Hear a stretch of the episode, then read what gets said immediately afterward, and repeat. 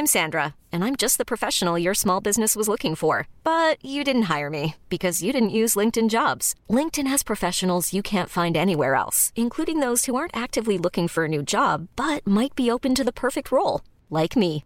In a given month, over 70% of LinkedIn users don't visit other leading job sites. So if you're not looking on LinkedIn, you'll miss out on great candidates like Sandra. Start hiring professionals like a professional. Post your free job on linkedin.com/achieve today.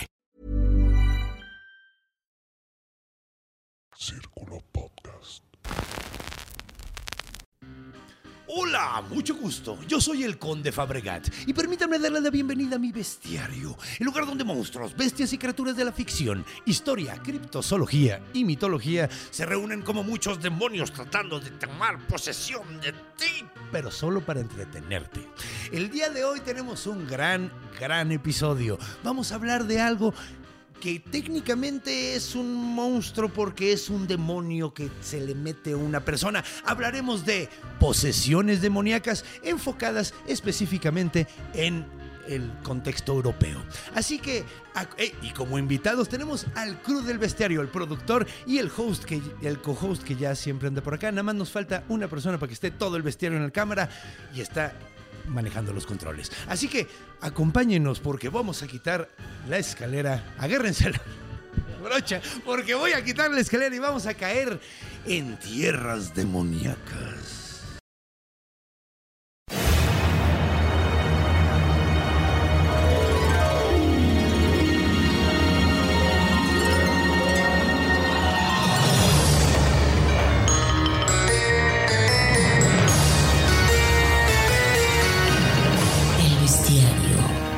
Conde Fabregat.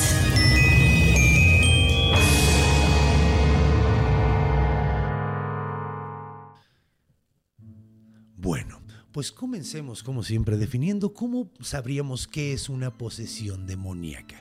Bueno, pues originalmente desde tiempos muy antiguos hay como ciertos tropos que dicen que hay una posesión. De hecho, no es una invención judeocristiana, no, no, no viene específicamente de esa religión. Hay muchísimas eh, culturas que creen en esta onda de las posesiones. De hecho, hicieron un... eh, una investigación reciente donde descubrieron que ay perdón eh, de, sete- de 488 sociedades que se probaron que se estudiaron 74% de ellas creen en las posesiones demoníacas entonces es algo mm, casi casi global no todas las, las regiones como pueden ver pero prácticamente todas las sociedades creen en, en esta onda de las posesiones. Y de hecho eh, se remonta hasta tiempos sumamente antiguos como en la Grecia antigua donde tenemos registros de varios... eh, personas sumamente célebres como Hipócrates, el padre de la medicina, que hablaba de las posesiones, que en este caso no eran necesariamente de demonios, eran de dioses, curiosamente.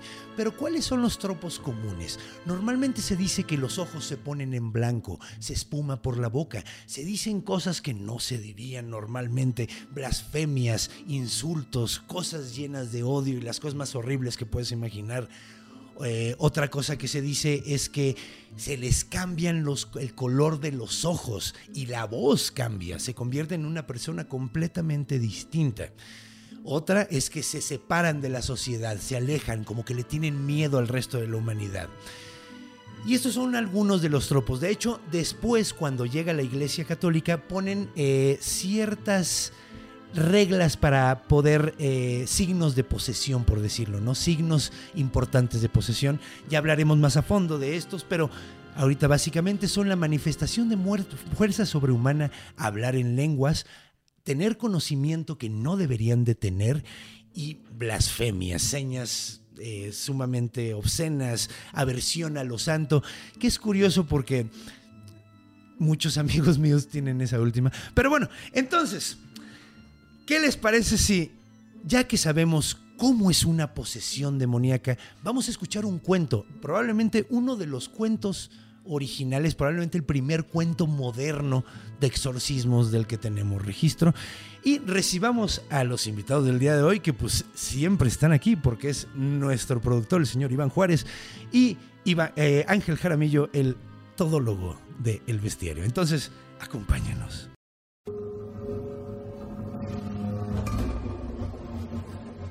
Encuentro. Y bienvenidos de regreso, mis estimados besties. Y bienvenidos, mis estimados Iván y Ángel. Que digo, es, es, es así como, como, como darle los buenos días a alguien con quien dormiste, ¿no? Básicamente. Porque siempre han Modales. estado aquí. Sí, sí, sí. Modales. Pero estar de frente, de frente a cámara, pues es diferente. Y pues muchas gracias por invitarnos a tu programa. Muy sí, no, y de hecho la- lo- e- es más bonito esto porque aquí nadie tiene un aliento de la chingada. Y normalmente los buenos días de la mañana tienen un aliento de la chingada. Demoníaco. ¿no? Ah, demoníaco. Uno diría, uno diría como a como azufre. Sí. Así que sería una seña de posición demoníaca. Pues bueno, el cuento que les traigo el día de hoy. A ver, esto sí, ok. Tengo que acomodarme con el micrófono el día de hoy.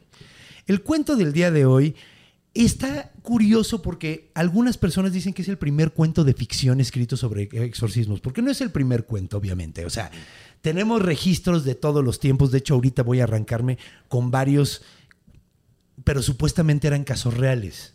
Claro. En todos esos casos, o sea, la gente creía que realmente era real. Y es como chistoso, ¿no? Porque, pues digo, ya hablaremos más de eso, que ya todo mundo sabe. O sea, esto era una explicación de los tiempos antiguos de las enfermedades mentales. La neta. O Sí. sea, y todas las cosas, todas las cosas que mencioné, curiosamente, se explican con. O sea, las que mencioné hace ratito, así de que les cambian el color de ojos, sucede, güey. Sí. Entonces, pues bueno, es curioso porque este es el primer cuento de exorcismos y se nota que es moderno porque tiene la onda de este conocimiento de que son enfermedades mentales. Aquí en este cuento ya se eh, eh, es parte de la, de la, de la premisa, digamos. Ok. Entonces, a ver. Para empezar con este cuento, vamos a tener que viajar a Francia. Perdón, no, a Italia. Qué estúpido. No, es que, es que de hecho, de hecho el, el- el padre es francés. No, no, no crean que confundo Francia y Italia. Eso es algo muy gringo, que los gringos sí lo hacen, güey. Sí. Los gringos no saben cuál es la Está en diferencia entre. Francia. Sí, no, y los dos tienen comida rica. Y, y para ellos es todo. Y sus banderas se parecen. Sí, nada más que uno es verde y el otro es azul, ¿no? Bueno, Pero además dividen, dividen el mundo diferente los Sí. O sea, ahí está Norteamérica, Centroamérica y Sudamérica como continentes, ¿no? Sí, Sí. que ellos creen que son continentes distintos. O sea, tan, tan quieren separarse de- del hecho de que se robaron la tierra Sí. y, y no le dejaron nada de la tierra a la gente que vivía ahí originalmente. Pues bueno, esto sucede en Francia. Digo, chingada verga. Italia, Italia. Italia. carajo. Y están en un, sucede en un como congresillo donde están varios sacerdotes de varios lugares del mundo. Y todos, es, eh, esto en, particularmente sucede cuando ya van a cenar. Después de que han estado teniendo tuna, fue como la expo de, así, expo, expo sacerdocio 1914. Sí. Arre. Que de hecho, bueno, este güey se murió en 1914. Ah, entonces no fue ahí. Por No, andar fue antes. escribiendo sus cosas. Sí. Por andar, sí, eh, sí. se, pues, se- lo- se- se murió y la gripe española apareció. Y la Primera Guerra Mundial, güey. Es lo que estaba pensando. A lo mejor fue la Primera Guerra Mundial. Cualquiera de los dos lo pudo haber matado, güey. Así. Porque era inglés, güey. Entonces eh, pudo haberse muerto en un, en un bombardeo de esos Sí, tan sí, padres que hubo, ¿no? Eh, pero bueno, entonces. vámonos a algo igual de horrible, pero más fantasioso. Estaban cotorreando todos y eh, llega nuestro protagonista, el padre, eh, nuestro, el narrador básicamente, y ve que están ya todos sentados en una mesa en forma de herradura y están todos listos, porque en la noche cuando cenan, después de cenar, un padre cuenta una historia. Es, era la tele de ese entonces, ¿no? Y Como todo- lo que estamos haciendo ahora. lo que estamos exacto. haciendo ahorita, güey. Algo El, el padre Fabregat. hasta la forma de la herradura. Sí, sí, sí. sí. Entonces estaban, nos faltan dos, eh, 20 chomps. Eh, entonces estaban en la herradura esta y le tocaba a un padre que se llamaba el padre Meurón. Meuron. Digamos que era Meuron. No, no lo voy a decir así No. todo. todo el- Porque sí, sí lo menciono varias veces el ¿Por, nombre. por qué insistes que el padre sea francés si estamos en Sí. Italia? Es que, no, pero es que sí es francés. ¿Ah, sí? Sí es francés, o sea, e- e- es parte de la historia, porque el vato empieza diciendo, de hecho, dice, allá en Francia, a pesar de que recientemente eh, está viendo mucho re- revivir de, de cultos satánicos, todavía hay mucha piedad. Todavía hay mucha piedad. En Inglaterra, ahí sí no tienen ningún problema porque pues tienen a los protestantes y los protestantes son la cosa más aburrida del mundo. Entonces han mantenido el evangelio. Pero, pero, y, aquí, en, aquí en Roma nunca se terminó de eliminar completamente los ritos paganos, pero al menos en la ciudad de Roma no están. O sea, están en recovecos de Italia. Pero en el lugar donde les voy a platicar, ahí sí es completamente blanco o negro. Y es una de las colonias de Italia. Y esto sucede en la Sofia. Sof- no se me da el francés. Soufrière. Que son, es una isla, básicamente. Es una de las islas que eran Ok. colonia como Cerdeña. como Guinea, eh, Guyana francesa, Ah, como ese tipo, ¿no? O sea, de hecho creo que es en la Guyana francesa porque es en el Caribe, güey. Ok. Y además hay un volcán muy grandote en esa isla, güey. Y dice, aquí en este lugar, güey, todo es blanco y negro, güey. Aquí es demoníaco o santo. Ahí, la, neta, es, ahí sí, para que veas, es... O, o- o- o sabes que es cristiano o anda con un pinche demonio manequísimo. Y esa fue la experiencia que yo tuve ahí, güey. Y la neta, yo cuando llegué, yo era un chavo muy escéptico, escéptico era muy joven. La neta, llegué ahí y, curiosamente mis conversaciones con otros sacerdotes mostraban mi escepticismo hasta que me escuchó un padrecito bastante viejo que me dijo, no deberías, no, eres padre, no mames. No. o sea, básicamente, no mames, güey, no, güey, no, no, no, güey. O sea, y la neta, aquí vas a ver unas cosas que te van a hacer que te cagues, güey. Y el vato le dijo, no, güey, no mames, no mames, no mames. pues total, pasan los días eh, y, el padrecito este, el viejo, todo el tiempo lo está viendo con un pinche coraje bien cabrón, así como hijo de la chingada, güey. Le voy a dar una lección este hijo de la... Y después de un par de días, nada más un par de días, resulta que este güey está con el rector y está al lado del rector, llega el padrecito viejo y le dice, oiga, eh, ya me dieron la aprobación para ir a hacerlo el rito. Y me dijeron que me llevaba a otro sacerdote y me gustaría que fuera él, porque quiero que vea algo. El escéptico. El escéptico y el vato, pues el padre Maurón, ¿no? Sí, o sea, sí, sí. básicamente. Y dice, pues, pues como que le dio cuscús la forma en la que le vio el padrecito los ojos y dijo, ¿qué, qué es? Y dice, pues un exorcismo. Y dijo, güey, no mames, es epilepsia, güey. Ok. Es pinche epilepsia, güey. Y eso me gusta de este cuento, porque es la primera vez que vemos este. que es, es lo que hace bueno el exorcista, curiosamente. Sí. Eh, entonces, se arrancan, agarran sus burritos, se trepan en su burrito sabanero, y ahí van los dos bien contentos, y llegan hasta la casa, güey. Y el, durante todo el camino, el padre viejo casi no habla, eh, y cuando le hace como preguntas, así es como como que es así de, güey, no le quiero ni, no quiero ni hablar con este pendejo ahorita, güey. O sea, más bien quiero que aprenda con, o sea, de propia experiencia, güey. Y cuando llegan a la casa, le dice, espérate, no vamos a entrar todavía. Y salen unos, los do- dos hombres de la casa y están los dos así como mal viajadísimos. Le dicen, vienen, le dicen, sí, sí, sí. Y dice, ok, estamos esperando que baje el sol. Y dice, ok, sí, perfecto. Entonces le dice, aparentemente el, el demonio durante el día se pone mucho más agresivo. güey. Y este güey dice, güey, tiene lógica, güey. Pues el calor le está afectando, güey. Ok. Le- el calor le está afectando y como, güey, estamos en una pinche isla en el Caribe, güey. Durante el día está pegando el sol bien cabrón, seguro se- algo, algo, alguna afección cerebral tiene y está causándole que se ponga peor. Y el otro, eh, eh, y este- y el sacerdote le dice, o sea, el joven, ¿no? Maurón le dice, oye, pues, eh, que de hecho, padre Bianchi, perdón, se llamaba. Ah, más italiano. Sí, te lo compro. Sí, sí, sí. Entonces, este padre le dice, ¿cómo ves, güey? O sea, este, es- le dice los- el hecho, ¿no? De que el calor, o sea, de que el sol el- durante el día está mucho más agresivo y cuando baja el sol, este le dice, hoy no le está afectando el calor, güey. O sea, es lo más lógico, ¿no? O sea, y es más, tendría más lógica que durante la noche se pusiera más agresivo, porque es un demonio, güey, durante la noche pues la luz del sol, o sea, Dios no está viéndonos tanto, ¿no? O sea, Apaga la luz. apaga la luz, güey, se va a dormir también Dios. Entonces, ah, perdón, se llama Lacer, güey, Lacer, Lazar. Entonces Lacer le dice, güey, no mames, O puede ser un demonio muy culero. Y este güey dice, no mames, qué, qué piedad, qué ignorancia, qué baboso. Qué viejito, pinche boomer. Ese personaje lo interpretarías tú, Sí. Conde. Ajá, sí, yo soy el escéptico. Sí, tú eres el padre Yo Fabregat. soy el padre, ajá, Mauro, Ma- Mauro, Mauregat. Exacto. Y la SER, la- eh, pues la SER no dice nada, baja la noche.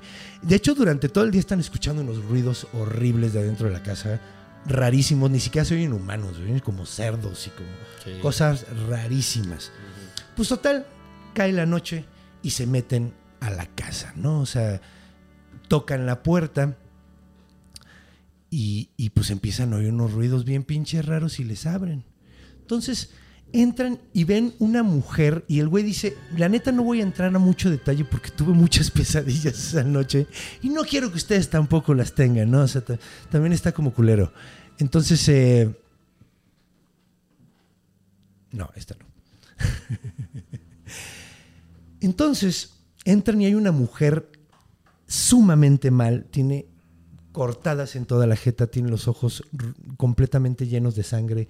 O sea, como, ya sabes, ¿no? Como cuando, cuando te da un derrame en el ojo. así de- Inyectado, o sea, que se te ve completo. Como los güeyes que se tatúan con lo, Ándale. la- la- lo, blanco del ojo con un color así, pero rojo, purpúreo. Y la morra está hablando en, en lenguas, está haciendo unos ruidos rarísimos. Y este güey lo ve y dice, no mames, todavía sí, dice, no mames, es que está cabrón ver a alguien con una enfermedad mental, güey. Yo creo que está muy mal, güey. Entonces, mientras el, padrecito empieza a decir el rito y empieza a retorcerse cabroncísimo, empiezan a tambalearse las paredes. eh, los, los familiares de la mujer la tratan de agarrar y los bota a la chingada. Este güey está cagado de miedo. Y llega un punto donde ya no está tan asustado con lo que está pasando que empieza a ver lo que está en la mesa enfrente de la mujer, que trataron de llevarle comida y un plato con un pedazo de carne y un pan, güey. Y entonces el güey como que encuentra un lugar de, de, san- sal- ¿cómo se- de sanidad, de salud mental, de, de- de cordura, güey. Un lugar de cordura en un cuarto que está todo de la verga, güey.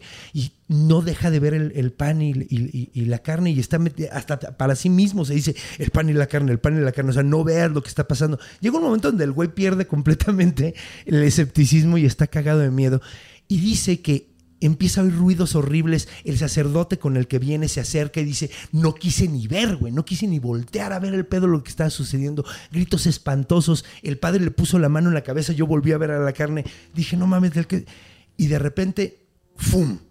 Se convirtió en gusanos toda la carne y el, y el, y el pan, güey. Así se, se gusaneó instantáneamente, güey. Prácticamente ya eran puros gusanos, güey. Y cuando termina de decir eso, el padrecito se tira y se queda como "Ah", así mal viajadísimo de haber contado la historia, güey. Después lo, arreglaron un poquito, o sea, como que le, echaron agüita, le, echaron, le dieron un para que se despertara. Y dijo, le preguntaron, ¿y qué pasó con la mujer? Dije, la logramos salvar, todo chido, pero desde entonces, pues le bajé de huevos al escepticismo, güey. Ok. Y ahí termina la historia. Es muy curioso este cuento porque él era sacerdote, güey. Entonces probablemente, muchos creen que probablemente era como, estaba contando algo que le contaron que había sucedido, güey. ¿no? Puede ser. Entonces, Es, es- es- es una historia, creo que trae ahí como, como si fuera una enseñanza para quien lo lee, moraleja. ¿No? De decir, es que tú si no crees, ajá, sí, seguramente te- te... van a jalar las patas. Si no crees, respeta, no. Más allá. Sí. Ajá, si no sí crees, cree. Te, te va, te- te va a salir el diablo. ¿Sí? Exacto. O eres bueno. Soy o el malo de la mesa. y te, se, chinga tus diablo. tunas, güey. Ya la verga. pues bueno, vámonos a Orígenes, que hay mucho de qué platicar, porque hay algo que ustedes deberían de saber. Claro. Estos dos señores, Sí, ¿por, por qué estamos invitados aquí? ¿por qué están en este episodio? ¿Por qué estamos haciendo este episodio? De hecho, también deberíamos hacer full disclosure. Sí. Sí, claro. Eh, nos invitaron los amigos de, de Universal. Universal a ver la película nueva del exorcista, Es correcto. de la que hablaremos eh, en un futuro. O sea, en la En cultura. la cultura hablaremos de esa película. Eh, Sí, está, está curiosa. En la cultura hablaremos de ello. En la cultura hablaremos de ello, eh, pero la cosa es que nos invitaron a todos a ver la película y a la masterclass, que estuvo muy padre, Sí. porque estos dos señores, es- él es el productor y él es el guionista de una serie que salió en VIX de exorcismos. Hicieron otra de milagros también, ¿no? Sí. Pero sí... Se está- llama Los Exorcistas y es sobre exorcistas católicos eh, mexicanos, pues, sacerdotes católicos. Por eso lo quisimos hacer del contexto europeo, para que fuera como del catolicismo y toda esa onda. Correcto. Y, y estamos con dos expertos. Entonces, básicamente, yo traigo mi investigación, pero estamos con dos personas que estuvieron platicando. Yo lo leí. Ellos platicaron con las personas que lo hacen. Entonces, esto lo va a hacer sumamente más interesante. Entonces, acompáñenos a un Orígenes sumamente vergas. Sí. Va a estar bien. Sí, macizo. Acompáñenos y agárrense de la brocha.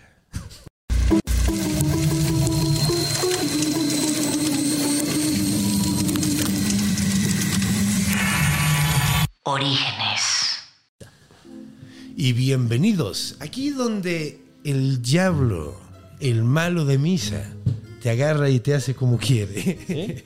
Eso es lo que hace. Sí. Pues, ¿qué les parece si damos una introducción y luego ya nos, eh, conforme yo voy contando la historia, ustedes van soltándome las cosas de las que se acuerdan que, que escucharon con, con los sacerdotes y todo les late. Increíble. Pues mira, vamos a entrar en un lugar donde creo que no se van a acordar de nada. Eh, porque vamos a empezar con la Grecia antigua y se me hace bonito hablar de esto porque, porque Hipócrates, el padre de la medicina, lo mencioné ahorita, decía que... eh, ya lo dije, güey. No, ¿verdad? No, ok. Eh, nos lo dijiste antes. Te lo dije antes, ok, con razón, porque sentí como que ya lo había dicho. Déjà vu. El demonio, vu, es el bien, demonio. es el demonio, demonio. sí. No reveles mis trucos, está diciendo. Eh, pues mira, la onda está así. Hipócrates, el padre de la medicina, decía que cuando un- una persona estaba teniendo que se le ponían los ojos blancos y espumaba por la boca, era una posesión de Ares, el dios de la guerra. Ahora, no sé si recuerdan, lo he dicho muchas veces en el bestiario, pero a Ares no lo querían tanto los griegos, güey. No, pues, Era un dios traicionero. Y los, el- de hecho, ellos adoraban a Atena mucho más, Aten- eh, Atenea, porque eh, ella era, una, era diosa de la guerra defensiva. Entonces, que habla mucho, bueno, depende, ¿no? Porque los, los eh, Espartanos. espartanos amaban a Ares. Sí. Pero. Pero sí, o sea, supuestamente Ares era una. Cuando te poseía Ares, era en estas ondas. Que de hecho es básicamente un ataque epiléptico, güey. Sí o una posesión. De Ares. De Ares, concretamente. Sí. Es que no, no necesariamente eh, las manifestaciones eh, se pueden causar solo ataques epilépticos. Eh, pueden causar otras cosas también médicas. Que Ah, es que dice, suceden sí, lo- co- como lo explican ellos, o sea, sí. dicen que es causalidad, ¿no? O sea, que es la causa del, del problema. Que el, que el demonio está salteando en lugar de que el problema es epilepsia. Sí, sí, bueno, ya como. Bueno, voy a repetir el ejercicio. En aquel entonces nosotros lo asumíamos como verdadero. No, a ver, espérate. No, no, no vamos a jugar a que esto es de verdad, güey. No, no, no. Pero Aquí ese es el bestiario. es Aquí- Lo que, te cuentan. Lo que te cuentan es, es el demonio dando señales. Mi Ok, obligación es que ah, causa sí, sí, epilepsia. cierto. que digo, ahorita lo que estamos probando es que, güey, o sea, Había antes una- creían que era Ares, güey. Ajá. Antes, antes de que, de que hubiera el concepto judío, ya, ya estos güeyes lo Eh, sí, andaban ponte creyendo. en sus zapatos. O son de la época, que ¿no? parece que funciona con mucha regularidad. De repente acá se le pegan los cables. y Sí, güey, sí, sí, No, sí. pues, o sea, sí, exacto. O sea, nunca has visto, dices, bueno, pues es el dios de la guerra dándole el cachacuás. Sí, esa, esa es la lógica. Esa es la Sí. lógica. sí, sí. Si le daban terrores nocturnos y empezaban a gritar, güey, en la noche y se les botaba la cara, que, que también es, es- eh, hay problemas, hay problemas psicológicos donde dan terrores nocturnos. Lo, lo explicaba Hipócrates con una posesión de Hécate, la diosa de la magia, güey, y la, diosa de la oscuridad que, que es una diosa sumamente interesante, es de mis favoritas. Y una que está muy chistosa, y, y no todos los, no todos los, eh,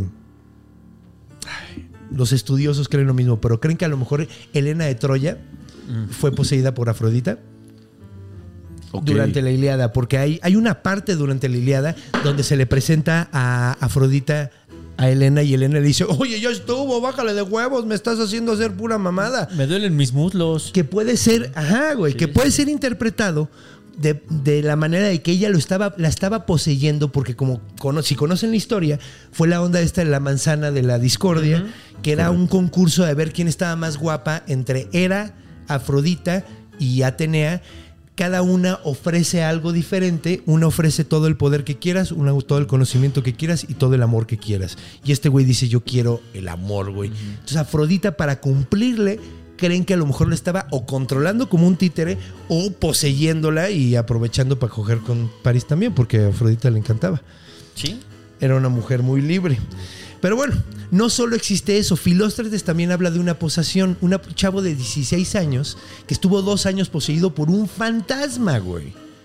Que era un soldado muerto, güey. No era un demonio. Si saben, si recuerdan, haremos un episodio de demonios donde hablaremos a fondo de esto. Pero en la, en la antigua Grecia, donde viene originalmente la palabra demonio, sí, demon, daemon, no era un demonio tal cual, era como un espíritu, güey. Ajá, ahora lo asumimos como el diablo. El malo de misa. Ajá, pero Sí. originalmente era como un espíritu que podía ser inspiración, podía ser un chingo de cosas. Sí, ya hablaremos más Sí, a fondo que- de esto. Que a fin de cuentas, los demonios que poseen a las personas, todo esto hablando en el sentido de, de- de posesión demoníaca, eh, solamente son demonios, son muchos demonios, son esas Sí. entidades, son Sí. fantasmitas ahí. Son fantas sí, y es que originalmente los griegos no los veían como algo malo. Podía haber demonios Exacto, buenos, no había había, demonios buenos, malos. O sea, era, era como un tipo de espíritu, güey, que te posee. O sea, es un concepto bastante interesante. De, hecho, deberías meter a fondo Súper después, pero, interesante, sí. pero ahorita más bien va. Vámonos al pedo de las posesiones en sí. Sí. Ahora, el fantasma era burlón y socarrón y era súper malvibroso y mentía y hacía mamadas media. Y cuando se lo presentaron a Filóstrates, eh, la mamá dice, ah, es que el niño está muy guapo y el demonio quiere con él. o sea, el fantasma. Ay, mi Eh. Entonces está, está poseyéndolo por eso, güey. Ahora, lo curioso es que decían que cambiaba de voz y cambiaba de color de ojos cuando estaba hablando como el, de- como el demonio. O sea, cuando, como el fantasma. Cuando hablaba como el Como- fantasma, le- le- los- el color de ojos le cambiaba y le cambiaba completamente la voz. Como un desorden de personalidad. Era eso, güey. Lo más probable es que era eso, güey. Sí, o sea. Yo sigo porque- creyendo que sí era el demonio. Era un soldado caído. Sí. De hecho, hay. Y además, güey, o sea, el, el sol- eh, el pedo de personalidad múltiple, que es muy poco común. Muy poco común, pero sí sucede. Es porque hay un trauma tan fuerte que se disocia la personalidad. Justo. Sí. Sí. Y, y la segunda personalidad es, para, es la que supera el pedo y la normal no, no se acuerda de que sucedió.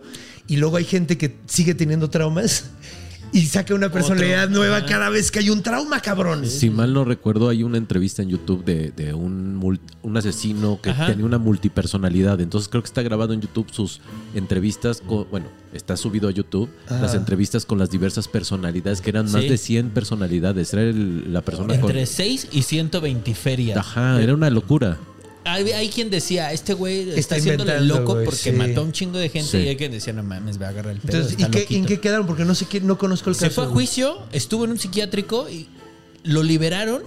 Y luego creo que regresa a un psiquiátrico en formato de prisión de este muy gringo. Y ahí quedó. No estoy seguro cómo termina, pero sí sé que fue apresado, liberado, hospitalizado. Estoy seguro que en los comentarios van a estar Alguien- poniendo. Sí, pongan los quién es. datos De hecho, si saben Sí, quién sí, es, sí. estaría de huevos. Pero hablando de este caso de multipersonalidad, de verdad te saca mucho de onda. O sea, porque sí pensarías que es otra persona. O sea, sí ves que es, es otra que persona. sí es otra persona. Sí, Sí, sí, sí. Cambia la no, voz, está cambia completamente. actitudes, cosas. Y hasta cambia el color de ojos, güey. Eso está loquísimo porque hay casos donde sí cambia el color de ojos que está loquísimo eso, güey. Sí, o sea, un- hombre te hace una voz robusta, pero hacía voces de niña. Sí, no mames. Y es cuando dices, ah, cabrón. Qué pedo. Ajá. No, y además está cabrón porque una persona que tiene ese, ese, ese, ese mm, diagnóstico puede sentir que está poseído porque de repente tiene bloques sin, sin recuerdos. güey. Bueno, Entonces, lo eh, que nos dijeron a nosotros, porque nuestro programa, nuestro, nuestra serie documental, no solamente es la perspectiva de los sacerdotes, sino que también entrevistamos a neurólogos, a Psiquiatras. psiquiatras, y entonces contrastamos las opiniones para que el público decida. Decida ellos, es lo mejor que se Entonces, puede hacer. en esta, en esta parte, lo que nos decía una de las psiquiatras Yo era. no lo hago. Yo sí digo, no, no es cierto. Pero lo que nos decía una de estas psiquiatras es que en la mente de las personas eso es real. Eso está sucediendo. claro. Realmente te está poseyendo a alguien y lo estás Claro. viendo y alguien te está hablando. O sea, eso está sucediendo en su En realidad. Es sí, real, en su exacto, realidad. es real en Eh, su. Es que en su realidad, y es que eso está cabrón, güey. Eso está cabrón de que cada realidad, cada persona tiene su percepción completamente de la realidad y si te altera, güey, Claro. Por no supuesto. mames, o sea, Sí, la salud mental es una cosa que hasta hace poco estamos empezando a ver. Ah, está, exacto. Antes lo Pero explicábamos así. Que es cagado porque sí decían, está en- desde la Edad Media, bueno, ya ahorita vemos, pero ya desde la Edad Media, desde el Renacimiento, ya andaba diciendo, no es un demonio, está loco. Ajá. Ya lo estaban diciendo, desde- o sea, los, los, los eh, árabes. y te apunto el- como si. Es que tú sabes mucho y como si tienes esa tendencia musulmana, pues es- siento que eres lo más cercano a un árabe que tengo. Entonces. Pero los musulmanes, ellos estaban pasa, como conscientes de pedos cuenta. psicológicos, ¿no? Eh, no, también. ¿No? También es que eran es muy jeans. discutido, güey. Sí, Es que ellos dice- creían en jeans, Hay ¿no? musulmanes que dicen, no, ni madre. Ese güey está enfermo o blasfema. Y hay quien dice, no, sí, es un espíritu, un jin. Un jean. Un jin. Que ellos creían que las posiciones eran de jeans. Sí. Pero bueno, vamos a, a- vamos a seguir un ratitito nada más aquí en, Sí. en- en- en Grecia, antes de pasar a la Edad Media, que es donde se pone más interesante. Apolonio, de hecho, habla que una vez estaba dando una disertación, estaba, estaba dando un discurso, y un güey empezó a gritar y empezó a cagarse de la risa y empezó a darle la caga, güey. Él, tengo hambre. Ajá, y él dijo, ah, es que está poseído, güey. Entonces, que la gente creía que así era, que estaba raro. Se aburrió. No Ajá. cabía la posibilidad de que se hubiera aburrido. No, pues pensaban que. No, es que sí estaba como locochón. Ah, o sea, bueno, sí, sí. estaba locochón el chavo porque se le cambiaban las- los ánimos de un segundo a otro. y, y, o sea, lloraba por. O sea, todo el mundo estaba así sentado platicando y de repente el güey se arrancaba llorando. O se arrancaba cagándose de la risa de nada, güey. Entonces él dijo que, pues sí, que lo que pasaba era. En, en sus textos decía. Es que yo vi un güey poseído. Ok. Estaba viendo un vato con un problema psicológico, simplemente. O sea. Pero pues en ese entonces, ¿cómo lo explicas? Sí. Ahora, donde realmente nos truje el pedo Eso. es en la Edad Media. Ahí es donde realmente se pone chingón el desmadre. ¿Por qué será, Conde? Pues el oscurantismo tan padre, ¿no? De hecho, para 1420 ya estaba registrado, que, que es una época donde ya tenemos bastante registro y todo. Ya llevaba mucho, mucho, mucho tiempo registros de, de que el exorcismo era para un chingo de cosas. Podías hacerlo para objetos. Había exorcismos contra plagas y parásitos. La O sea- desparasitación que le llaman. Sí. Ajá, ajá. O sea, en lugar de darte un Vermox, te dan unos vergazos. Sal de ahí, tenía Sal de ahí.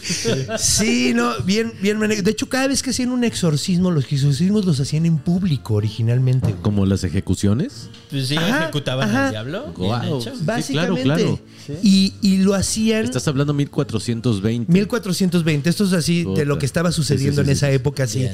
de que ya estaba bien arraigadote el pedo, a- Sí, ya- así ya como estaba la como- situación. ya era iglesia hegemónica, pues ya no había chance de no hacer. Sí, sí, sí. Que es curioso porque estaba sucediendo todo sin sanción de la iglesia. Era a discreción de los padres. Sí, sí, sí, sí. sí. Y era a discreción de los Legos. O sea, Lego Batman podía llegar a. Y hacer un exorcismo. Ah, jugar, jugar, jugar. Un Lego es una persona que no es un sacerdote, pero quería hacer el chiste de Lego Batman y, y- y Star Wars Lego. Estuvo, estuvo Sí, me padre, sentí- pero estuvo súper 1420. bueno. 1420. Entonces, eh, en- estos exorcismos eran, los hacían en tumbas de santos, en iglesias, en la plaza del pueblo. O sea, lo hacían para que un chingo de gente llegara a ver, güey. Eran, Sí. o sea, la neta, era una revictimi- revictimización bien culera de enfermedad Un gran psicológica. show, además. Lo, lo convertían en un show, güey. Sí. Está bien manchado, o sea, imagínate que en ese tiempo tu, tu, tu única forma de, de pasar el tiempo, de, de matar el tiempo, de disfrutar la vida, Sí, no es ver ejecuciones y cómo sale el diablo y, e ir a la iglesia. O sea. Exacto, la iglesia era de lo más divertido de la época. Sí, cabrón. Stand-up de la época, Sí. güey. Se trepaba un vato a contar no me- Y historias. les daba la cara, güey. no y me ni les parece- daban la cara, se les contaba no me la parece cruz. nada mal que haya a un vato que le va a sacar el demonio a otro vato, puta. Es un super show. Verdugos y sacerdotes Sí. eran Uf. el prime de aquel entonces. Y aunque todo el mundo odiaba a los verdugos. Sí, pero De la hecho, ni nota siquiera roja, podían vivir en la el nota pueblo. roja era lo que todo reunía a todo mundo, ¿no? Ajá. Bueno, depende de la zona. Ajá, el verdugo Porque también era había verdugos donde de- sí los, hay lugares donde sí los trataban bien. decapitaron al ladrón de ovejas. O sea, pues, ¿qué hacías? Exacto. Pero a la bueno, iglesia. era un super show. Sí. Ahora, ¿cómo entraban los demonios? ¿Cuál era la creencia? Creían que entraban por cualquier orificio de tu cuerpo, incluyendo el fundillo. Hasta por abajo de las uñas te podía entrar uno. O sea, un demonio, ajá, tenías que tener cuidado. Sí, güey. Güey, trabajar en el campo, güey. Ahorita Ah, nosotros bueno, sí, tenemos no, manitas de sí. princesa. Yo creo que esos vas a tener manos de chimpancé, güey. Así. Sí, sí. Bueno, los nobles no. Sí, no, pero ellos Pero- no se poseían, claramente. Ajá, sí. Bueno, no, sí, sí. sí, güey. Hay un, hay un caso, hay un caso del que vamos a hablar un poquito. Hay- en esa parte que estabas tú hablando, recuerdo mucho un sacerdote que entrevistamos y él nos manejaba la parte del, del- del espíritu, la parte etérea donde está esas entidades, está en otra dimensión, nos manejó dimensiones Cierto. ese sacerdote, ¿te acuerdas? Pero El- además lo contaba tan matemáticamente que se lo Ajá. comprabas, güey. Sí, sí, sí. Y entonces... sabe, es pues. su chamba, güey. Interesan- cabrón. lo interesante de esto es que ahora que estás diciendo esta versión de la Edad Media, es que la iglesia cambió como el estado del espíritu Ajá. a como estaba al principio. Eso, que- eso quería llegar yo. La iglesia ha sido muy inteligente al Sí. aceptar, la iglesia católica, al ir un poco tarde, pero ir aceptando todas las verdades científicas. Sí, ahora se somete. Ellos incluso. aceptan, ellos aceptan la evolución, güey. Los Sí. que no aceptan la evolución son las, los protestantes Los y las iglesias chiquitas. Eh, pero los católicos te dicen sí, güey, y fue la forma en la que actuó Dios. Pero Nos en- creó de esa en- forma. En esa época sabían dónde Y- y había Adán y dónde Eva. estaba el paraíso. Sí, o sea, lo no. situaban geográficamente y dónde también cayó Lucifer, que estaba en brujas. Net, esto es neta, o sea, estaban tan complicados en no, ese güey. pedo. No, güey, o sea, es que sí se la creían. O sea, la cosa es que, te digo, la iglesia católica como que... Bueno, hablando de reliquias. Le bajaron al o sea, ugabuga, en la güey. Edad Media, para que hubiera más, eh, más personas, las, Sí. las, las cosas santas, Ajá. las reliquias, Ajá. las tenía cada, hasta capillas. Sí, Sí. claro. Y de Ah, hecho ibas a ver... lados. De hecho, cuando hablamos del Día de Muertos, hablamos de cómo hasta hacían las figuritas, de ahí vienen las calaveritas de dulce. Sí, me que hacían contaste, las claro. figuritas de los Sí. de, la, de la reliquia que tenían ahí y la vendían afuera, güey. Rius dijo que si Cristo hubiera sido coronado con tantas espinas como encontraron de reliquias, sería más cabezón que un yuca. Sí, Sí, cabeza le mediría No, no. tres metros, sí. De, de ahí viene la palabra capilla. Porque se supone que la palabra capilla viene de cuando... eh, que hay una explicación para eso. Veas que hay una parte que le ponen Fantasiosa. a Cristo. eh, que Ah, el manto. sudor. Sí, El sí, manto. sí, el, el- Sí, el manto sagrado. Sí, el o manto sagrado. El sudario. El, el sudario, donde se quedaba el rostro de, de Sí, de Jesús. Jesús, ajá. Entonces lo que sucede es que en varios lugares, Santa en Verónica, Italia, ¿no? en Italia par- particularmente dijeron que ellos tenían la, la capa original y es la capela. Es la capela y por de ahí claro, viene la palabra capilla, Sí. Que son estos lugares pequeñitos Ajá. donde, donde daban este... De ahí viene, de hecho, sí, eso es Porque antes era la ermita. Ajá. Ajá. El Sí, ejicito, sí. Correcto. La ermita. Bueno, De hecho, ahorita es una avenida. Es que me quedé viajando. avenida Inilumita en Iztapalapa, güey. Pero sí, eh, pues bueno. Es que Iztapalapa ha avanzado ya con anuncios, ¿no? Igual, ajá, igual que la Iglesia Católica, que ya acepta la evolución. Pero ya desde hace rato, güey. Eso es- de hecho, de- bueno, decíamos que la neta, como que ellos han tratado de mantenerse con los tiempos y de decir, bueno, si este es el descubrimiento científico y aquí tenemos la evidencia, así fue la forma en la que trabajó Dios para que llegáramos a ser. Y Adán y Eva simplemente fue una metáfora. Como muchas de la Claro. Biblia, güey. Como Sí, todas las, Sí. prácticamente todas, ¿no? Entonces, Pero ahí eh, sí tienes toda la razón. O sea, la parte de la evolución, no sé si quieres seguir avanzando, pero sí tenemos muchas bases científicas Es que no para podemos el decir que proceso no. del exorcismo. ¿A O sea, hay Sí. todo un proceso científico, evidentemente científicos religiosos, para que el exorcismo se acepte y que se dicte que esto no es, no es natural, es De hecho, de hecho, preternatural. de Ah, hecho, no ahorita los traemos. ¿eh? Sí, sí, sí. Sí. Uf. Sí, que preternatural y sobrenatural es diferente. Correcto. Sí. Pero bueno, a ver. eh, nada más quería mencionar esto. ¿Sabes cómo explican lo de, la, lo de las, Las espinas, de la corona. Supuestamente las espinas son mágicas porque tocaron a Dios. Claro. Y es un milagro que todo mundo que tiene una espina se separa la espina.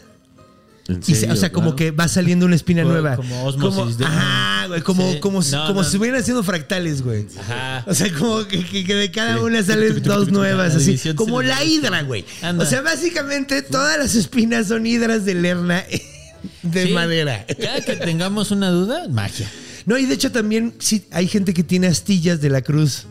Sí, es, No, es cierto, es cierto. es de hecho, eh, en el, pues en, en Israel, ¿no? En la parte de, de Cerca al Jerusalén. Ajá. es donde está el, eh, donde se supone que está la cruz de Cristo, ¿no? Ajá, en el Golgota es donde lo crucificaron El y está el sepulcro ahí muy cerca. El Santo Sepulcro, no sé qué vergas. Y de ahí se llevó, no me acuerdo qué esposa de un presidente, que es que una astilla. De ahí está, creo que es López Portillo, por No ahí. mames, Ajá, robando y le hasta anduvo- en otros países. Claro. Capos, ¿eh? A ver, está siendo sarcástico. Hace, hace unos días el güey hizo, hizo un comentario de Hugo Chávez siendo sarcástico. Alguien se lo tomó en serio y se emputó y hizo un comentario. Es sarcástico. Sí, como mi comandante, Este ¿no? muchacho es sarcástico, güey. No, pero bueno. Diálogos, este, súper conocidos y muy divertidos. Sí, güey, pues güey. Como el de- O sea, Estado está jugando. Hemos sido tolerantes jugando. hasta excesos criticados. De hecho, eso lo hablamos en un episodio. Eh, lo- no, lo No, dejamos fue fuera. Fue el fuera. día que, el día que usé ah, fue fuera, fue fuera. que- Sí, cierto, sí, cierto. Que, que nos pusimos a ponerle música y tú decías el discurso y poníamos música de terror. Estuvo muy divertido. Y le puso música terrorífica. Un día se los vamos a poner. sí, porque quedó muy Oye, bueno. ahora para el Pero- primero de noviembre podemos poner ese Ándale, discurso. sí está de terror, güey. Pero bueno, regresemos a esto Sí. porque, porque la política es horrible. Más horrible que cualquier cosa de la que podamos hablar aquí. ¿Cómo eran los exorcismos en esa antes de que estuviera regulado, antes de que hubiera un, un- Homologado. un estuviera homologado? Porque después se homologó y es muy buena y es muy chistosa la explicación y lo que sucedió con eso me encanta, güey. Pero bueno, ¿cómo eran originalmente los exorcismos? Eran con sal y agua bendita, inducían el vómito, muy cabrón porque creían que podían vomitar al demonio. demonio. Eh, hacían baños de agua bendita, güey Sí. les leían versos de la Biblia, les mostraban cruces, les mostraban imágenes de santos y a veces los hacían hacer eh, De ahí viene, ayunos. De ahí viene la parte de las sales benditas. Esta onda Era de- lo que iba a decir. De. Antes, antes se hacían esas sales, ahora ya está como en desuso, pero de ahí viene esta onda de echar sal para atrás Ah, cuando haces ¿a esto, poco? porque se supone que casi todas las sales podía haber sales benditas en casa, Oh. que era como lo que hacía el sacerdote. Nos lo explicó un padre en ese proceso de, de investigación. Pues bueno, aquí curiosamente no los dejaban comer absolutamente nada más que sal bendita, güey. Ok. Era un ayuno de pura sal y agua bendita. Ajá, güey. Pues de hecho, así era como hacía sus, sus Oye, protestas este Mahatma Este- Gandhi, ¿no? Es, es como, es lo que toma Bárbara de Regil, ¿no? Yo creo. Este- Para estar así, güey. De puro aumentarme el sodio, hijo. Sí, no, no. Pues sí, güey. O sea, si no se te sale el demonio, se te sale la vida. De esas. Entonces, pues bueno, eso eran básicamente el, el, el, el onde. El, el onde. De hecho, bueno, vamos a mencionar un par de casitos que están eh, ahí mencionados. Están como chistosos. Hay uno que vienen en la. Bueno, en los milagros cristianos, porque el de la canonización de Santa Dorotea está muy extraño. Un güey con máscara salió de su casa diciendo, quiero pecar. Entonces se puso una máscara para que no lo vieran La pecando. purga. Entonces cuando, ajá, como la purga. Y se fue a una fiesta y llegó a la fiesta y vio un güey que era igualito a él con una máscara y se sacó de onda, pero dijo, nada, no hay pedo. Y al rato, el güey que traía la máscara se quitó la máscara y tenía la cabeza al revés, güey. Ah, cabrón. verga, ¿Esa es una historia de santos? Ajá, güey, de. Santa Dorotea, güey. No, no, está muy extraño, Dorotea güey. Ah, Ah, Pancho Villa. ah, esa no era ningún santo, cabrón. Nadie, las, no era menos santo que ese güey. Bueno, según la nueva serie de, de, de HBO. de un Star hijo de la chingada. Yo que lo tengo- ponen muy bonito. Yo tengo familia de Chihuahua, güey, y, y he oído Sí, las se historias, le-. Se, le quiere más fuera de Chihuahua que en Chihuahua. En Chihuahua se le detesta. Donde, donde, Sí. donde hizo las chingaderas, pues se acuerdan de las cosas que hacía. Se, se pasa, era un demonio ese güey. Era un puto Tal demonio, vez güey. estaba poseído. Yo Nadie- creo que nadie sí. le hizo un exorcismo nunca. Exacto. ¿Cómo sabemos que no era el demonio el que Mira, obraba en su Fue de los primeros en hacer bombardeos aéreos, ¿no? Oye, Jaramillo, ahora me siento tranquilo. Cada que me das estas explicaciones, como que la tensión se me va. Ya te dije, es el, es el paracaídas debajo del asiento del piloto. Cada que no sepa qué, demonio. Demonios. ¿Demonio? Fue un demonio. No. Es el malo de mí. Oye, ¿por qué gastaste demonio? Ah, pero no termina la historia de ahí en la cabeza volteada, güey. A ver. El güey se, se empezó a voltear la cabeza él solo, pero se cayó muerto. Es que es un truco que solo se puede hacer una Ah, güey, el pato ser Lucas lo decía, Ah, güey. y en la cultura tenemos una historia. Guarden esta imagen para en la cultura. Ok. Consérvenla. Ok, eso está padre. Entonces, eh, pues bueno, se cae y cuando le ven la cara, era exactamente la cara que tenía el primer personaje en su máscara. No te pases de Ah, cabrón, me falló la matemática. O sea. Sí está complicado, Sí. pero así es la historia, güey. Un güey sale con máscara a una fiesta. Sí. Se topa a otro güey con máscara. Ajá. Número dos, se quita la máscara y es el y primero. la tiene volteada. Sí. Y la cara que tiene atrás de la cabeza es la cara de la máscara de número uno. Súper complicado, se- se pero es- es- esto es una historia medieval, güey. ¿Qué quieres que te diga, güey? Sí, no, no, no, no te conocía Por- güey. ¿Qué dije al principio? Esta Sí. la historia está muy rara. ¿Sí? ¿Y cómo volvió No estaba Santa- mintiendo. Ajá, y, y- pero esta era la historia es que uno no de nos los querías milagros, contar, güey. ¿verdad? Sí, era la que no quería contar. Lo que pasa es que es uno de los milagros de este güey. Y la conté de todas maneras. Lo que pasa es que es uno de los milagros de esta vieja, porque ves que. güey, de esta vieja.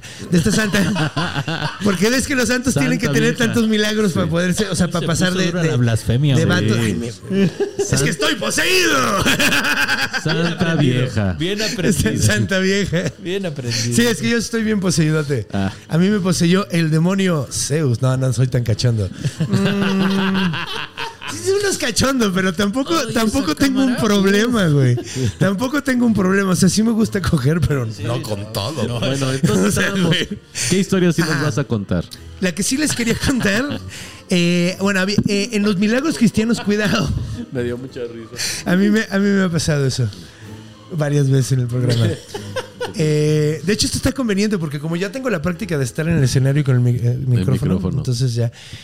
Eh, hay un libro que se llama Le Milagri Cristini, que es- son los milagros cristinos, es un libro de, de la Edad Media que habla de muchos milagros. Hablan de una mujer que tiene eh, un demonio.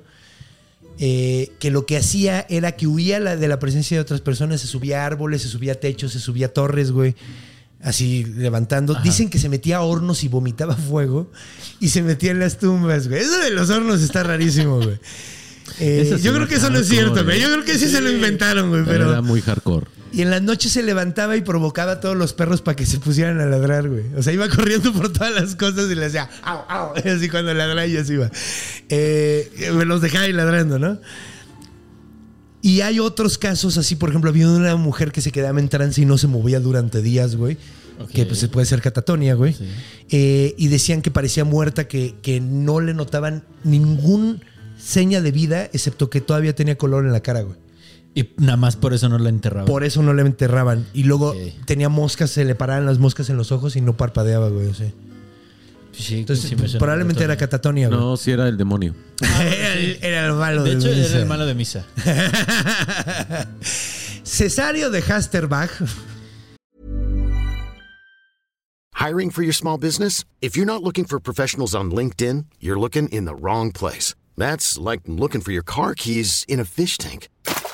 LinkedIn helps you hire professionals you can't find anywhere else, even those who aren't actively searching for a new job but might be open to the perfect role. In a given month, over 70% of LinkedIn users don't even visit other leading job sites. So start looking in the right place. With LinkedIn, you can hire professionals like a professional. Post your free job on linkedin.com slash achieve today.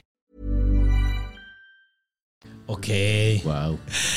Escribió sobre una mujer loca de tristeza, influencia demoníaca que comía gusanos, güey.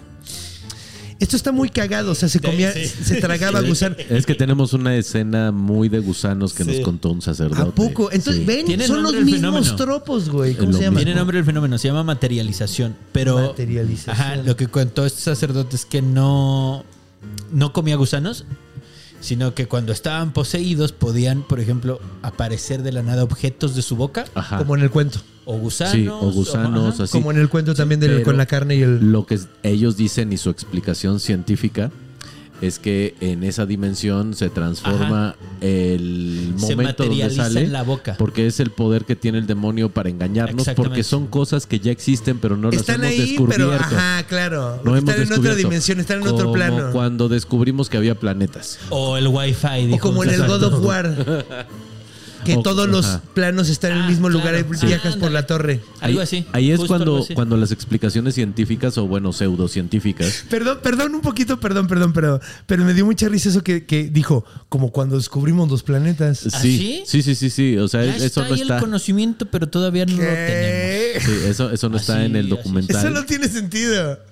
Pues es una explicación pseudocientífica. Sí, sí, completamente. O sea, es como los terraplanistas. Claro. Ajá. Este, si no puedes comprobar algo que me estás diciendo sin que yo lo vea, ¿por qué te voy a creer que esto es real? No tengo una explicación más allá.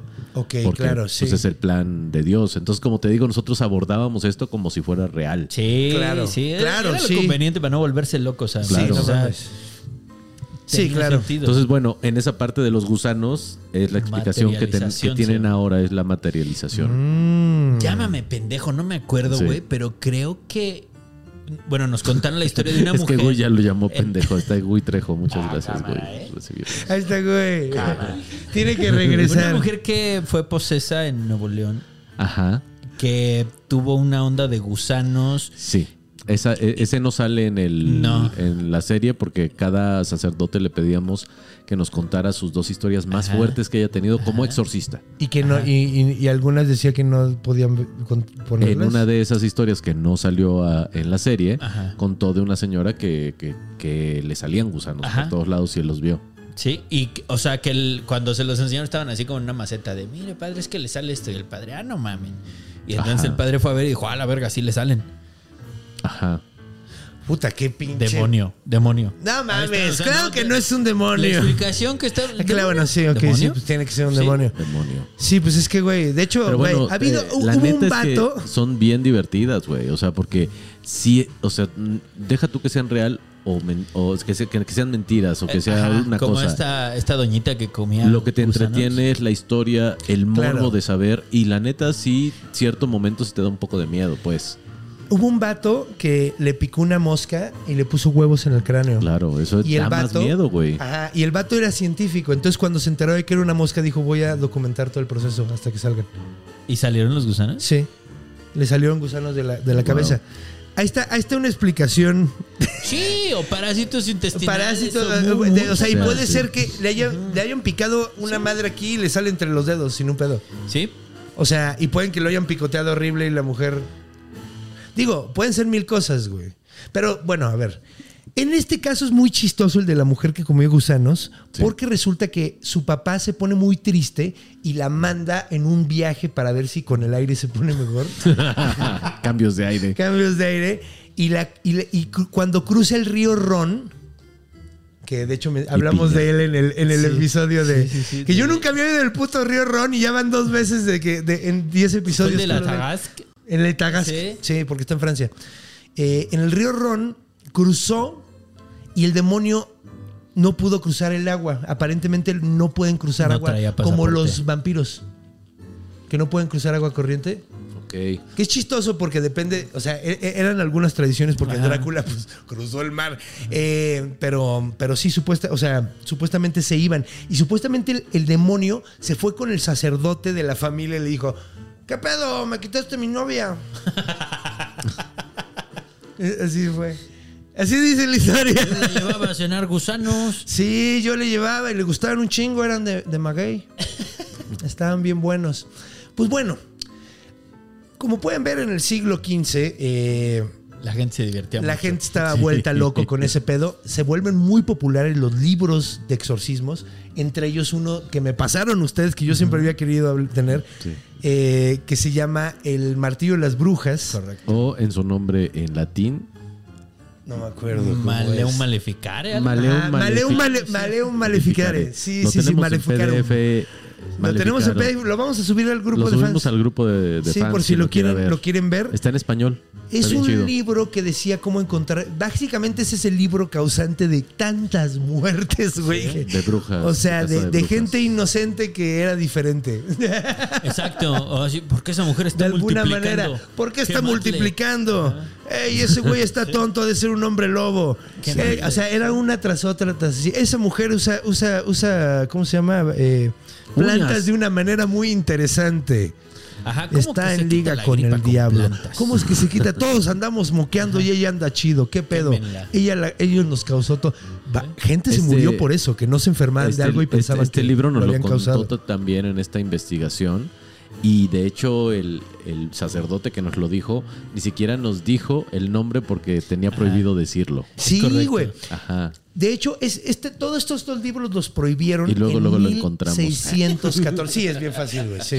Bueno, no, no tan Nos fácil porque está, en- pero está en pero español y en lo PDF, encuentras. entonces está sí, chido. o sea, No les voy a decir. ya no es la edad media, Sí. güey. Ya no te prohíben un libro y no encuentras en la biblioteca y ya chingaste a tu madre. Aquí Oye, ya tenemos y los el libros de internet. texto. Pero bueno. Siglo, en el en 1900, 1616, mi- ah, chinga la verga, 1614, el Papa Pablo V dice, ¿sabes qué, güey? Esta gente necesita un doctor. Ve en, cuán- en qué época la Iglesia Católica sí, sí, dijo, sí, mucha de esta gente necesita un doctor, no necesita un padrecito o un Lego aventándole al Lego Batman. Ah. O un Lego haciendo mamada y media. Quería hacer callback, pero no salió. Eh, eh, dijo, güey, no, no, no quiero, no, o sea, no queremos que estén chingando a la gente en nombre de la iglesia, güey. Y no quiero que, eh, no, no, o sea, no querían seguir con este tipo de, o sea, porque ya para esa época ya se estaban dando cuenta de que no eran demonios, estaba loca mucha gente, güey. O sea, pues la gente estaba, tenía pedos.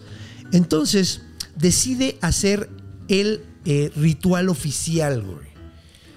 Y decide reglamentarlo, porque como comentamos aquí afuera, si quieres que la gente deje de hacer algo, reglamentalo. Y curiosamente sacaron el ritual oficial y se fueron en picada los exorcismos. O sea, dejaron de hacer, o sea, se fueron literalmente en picada. Ya dejaron de hacerlo la gente, güey. ¿Por qué? Porque había, tenían que cumplir con cuatro signos de posesión y ya estaba explicado y era un desmadre y tenía que ser un sacerdote y ya estaba y tenía que sancionarlo la iglesia. O sea, porque no solo cualquier pendejo podía decir, no, eso es un demonio, vamos a exorcizarla. No, aquí ya el punto era, tenés que ir con un superior, el superior va con su superior, el superior va con su superior Ahí- y ahí deciden. ¿qué Ahí pedo, quisiera como a- a- acotar lo que nos dijeron realmente es que la cualquier persona eh, sí puede eh, hacer una oración, ¿cómo era? Deprecatoria. Eh, Eh, de precativa e imperativa. imperativa. Ah, de La mandar a la verga al demonio. La deprecativa es la que puede hacer cualquier pelado. sí. Y, ajá. Y la imperativa es la que ya. Es, es la que solo puede sí. hacer un sacerdote. Ajá. Entonces el sacerdote, o sea, porque la deprecativa es O sea, decir... tú puedes rezar por yo- tu persona. Esto, yo te expulso en, no- en, este, en nombre de Jesús, yo te expulso demonio.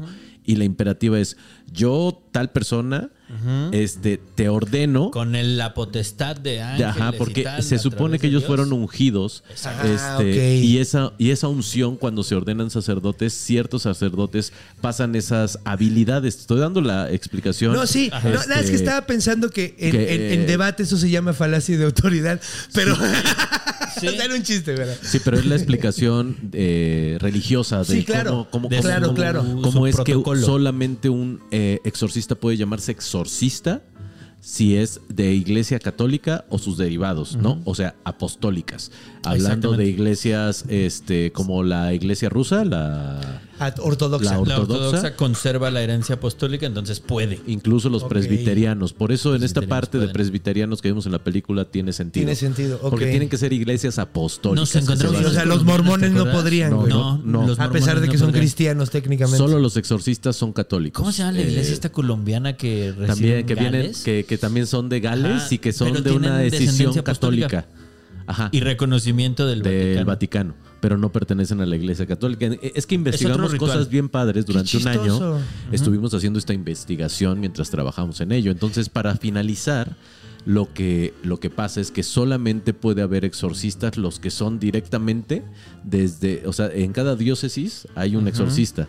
Eso es este como obligatorio. Diócesis es un país completo, ¿no? Diócesis es un grupo de, Es la de- política de la iglesia. Pero sí, no, o sea, Sí. es básicamente como un país, ¿no? Sí, o es sea, muy es la diócesis de México. Como la ciudad Es de México como- es arquidiócesis. Es- ajá. Ah, ok.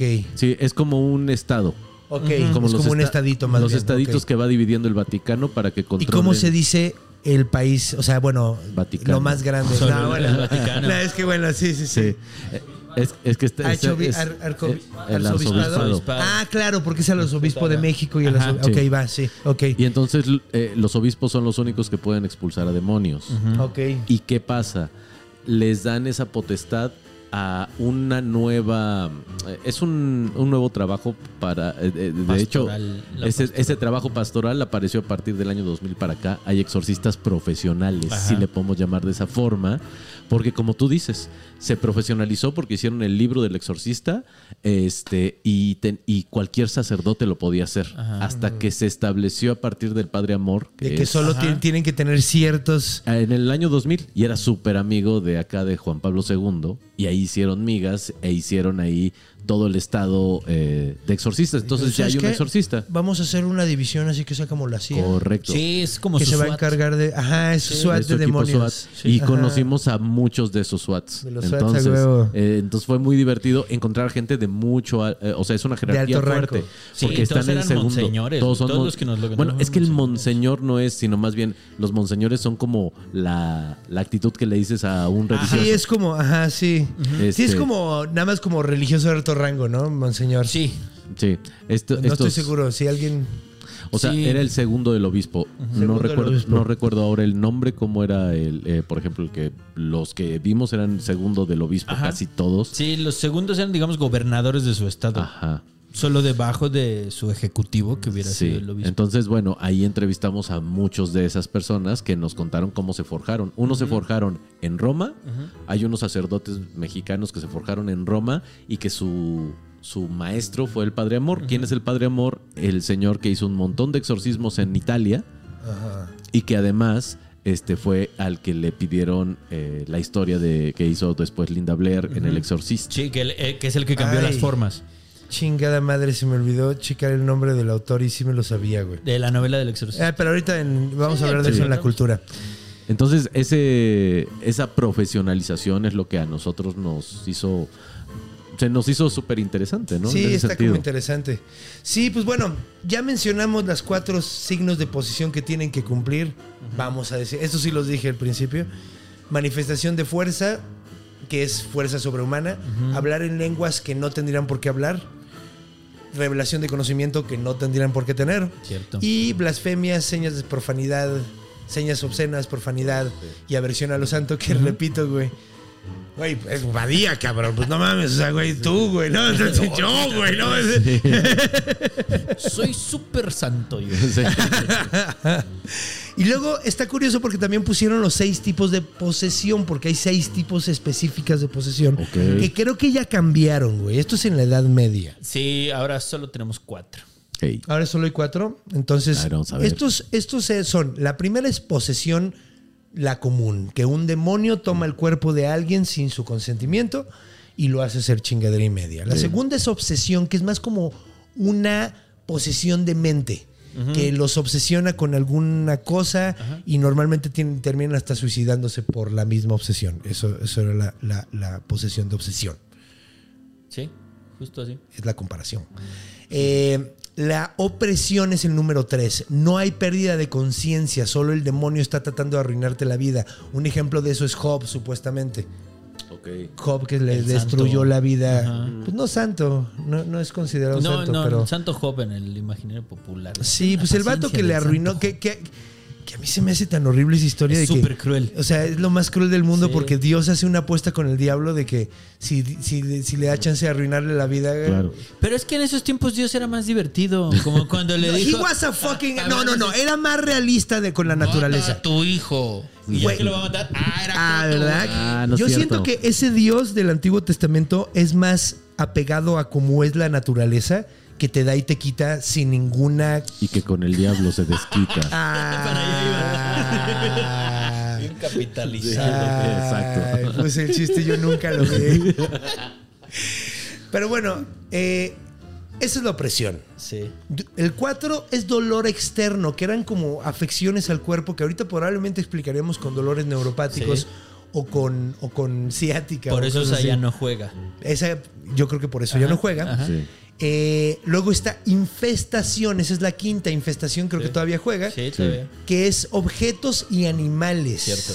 Sí. O sea, puede, puede ser, hoy se poseyó mi muñeca. Eh, sí, Anabel cuando, cuando se mueven las cosas y se caen, es una infestación. Pues. Ajá. La cabra, ¿cómo se llama? La, ¿La de la bruja? La de la bruja es, es una cabra. esa Ah, no me cabra negra es, como eso, ¿no? Sí, justo. Y luego, la sexta, que me sorprenda, si no- yo, yo diría que esta probablemente juega todavía, que es subyugación, que es cuando tú voluntariamente te entregas al demonio. Sí, claro. Es la puerta de entrada. Ajá, es cuando tú dices, cámara, aquí estoy, sírvete, que aquí yo te pongo todo". Take me, como Take el me. vocare pulvere, que Take es un me, para me. hacer eso justamente. Pues bueno, ya nada más quería decir que ahorita, eh, pues sí se siguen haciendo exorcismos. Curiosamente, hay gente como el doctor Jeffrey Lieberman, que es un eh, psiquiatra que la Iglesia Católica lleva psiquiatras para checar que no vaya a haber un pedo psicológico. Eh, y que realmente vaya a ser esta onda. Y este es uno de sus médicos y él dice que él ha visto suficiente para decir que, que él sí cree. Pues es que ahí es donde se divide. que no, porque- De hecho, ahí Eh, cuando vi esto, ahora sí ya no voy a decir yo, Sí. Ay, no es cierto. Porque yo no he visto tanto. Ajá. Digo, tengo cierta versión a la religión católica. Porque estoy poseído. Sí, eso lo Eh, sabemos. No, pues porque crecí en ella y no me gustó cómo me trataron en ella. Entonces, pues, pues ya no me gustó. Pero, eh, pues mira, yo no soy nadie para estar tirando cosas que no he visto y que no he experimentado. Entonces, Mira, nosotros entrevistamos no como unos tres o cuatro médicos de exorcistas, porque era bien difícil. Te- Tienen su equipo médico, gente que te atiende, o sea, son médicos que se dedican a la medicina, pero este es su, su lado B, es como su KGB este, Ajá. católica, güey. Porque eh, cuando hablamos con él, pues va exactamente llegó en un padrecito negro con un parche en el ojo y le dijo: ¿Quieres unirte a la iniciativa te exorcismo? necesitamos. Pues más o menos así fue el que preguntamos, porque él se forjó yendo a una, este, ¿cómo se llaman estas jornadas? Eh, eran unas jornadas católicas que no me acuerdo cómo Ay, se llaman. las peregrinaciones. No, no eran una peregrinación. ¿Eh? Una misión. Misiones. Era una misión y Ah, ya vienes misión poner una secreta. cosa así. Yo fui a misiones en Y, algún un- momento. y uno de ellos escuchó la palabra de ese sacerdote y entonces se juntó a él porque habló de posesiones Ajá. y le dijo, es mi tarjeta, ojalá me llames, quiero ser parte de esta, de esta pastoral. Yo te ayudo. y es Que a mí el- se me hace eso medio malo, en mi opinión. ¿Cómo? Porque no quieres a alguien que, que- que crea de primera instancia. Es que hay de todo. Hay quien cree y quien Hay no de cree. todo. Yo, yo preferiría tener a alguien que es sumamente Tuvimos también, escéptico. tenemos también peritos, Sí, que, hay son, peritos. que son sacerdote, o sea, que va- acompañan al sacerdote, peritos que trabajan en la Ajá. morgue y la chingada, Mira, todo el pedo, cabrón. Para registrar ser- todo no lo quiero que ser pasa. el abogado del Sí. antidiablo, Claro. pero voy a hacerlo porque... Es que ya ha habido casos donde sacerdotes matan gente por... Pues claro. Como Sí, el de claro, Anabel, claro. Annalise Rose. El de los Que alemanes. sacaron una película. que mataron- ajá, ¿sí? que se, murió la morra porque Emily tenía... Rose. Emily, Emily Rose. Ajá. sí. Ah, bueno, es que no va, no, no voy a defender a nadie, nada más voy a poner los datos ahí en la mesa, donde está la araña. Eh, Octavia con- vas a tener concebimos- compañía con datos. Concebimos como que la iglesia católica hace las cosas por sus huevos, y sí, sí lo hace, pero, o sea, eh, blanquea su opinión de cierta manera y pasa para milagros y pasa para posesiones. Para que haya milagros hay un grupo de expertos en ciencias de Sí. la que se te ocurra, que se llaman abogados del diablo. Así se llaman. Ese es el nombre oficial del Vaticano. Es el Vado... Sí, sí, Ajá. sí. sí de y hecho, esos güeyes viven para tirar milagros. tirar milagros, Bueno, sí. Sí. su contraparte es el equipo de peritos o el equipo de laicos, que así le llaman, que es el, el que junta el, el sacerdote exorcista para decir, pues, ¿qué hacemos, amigo? ¿Le damos, no le damos? O sea, no se lo llevan hasta el Vaticano, para pedir permiso, pero sí lo evalúan fríamente y conciencia. Y esa es otra falacia que Y tiene esa mucha persona- gente. O sea, de- la autoridad de, de esa diócesis Ajá. tiene la autoridad de hacer el, exorcismo. ¿Está Ya- poseso o no está poseso? Sí, no le piden No, autorización. no al va hasta el Vaticano. Nunca. Ahora, una pregunta, güey. ¿Qué preparación tiene ese perito? ¿Es médico? Son ¿Es psiquiatras. científico? Psiquiatras, ¿Es psiquiatra? médicos. Sí, sí, sí.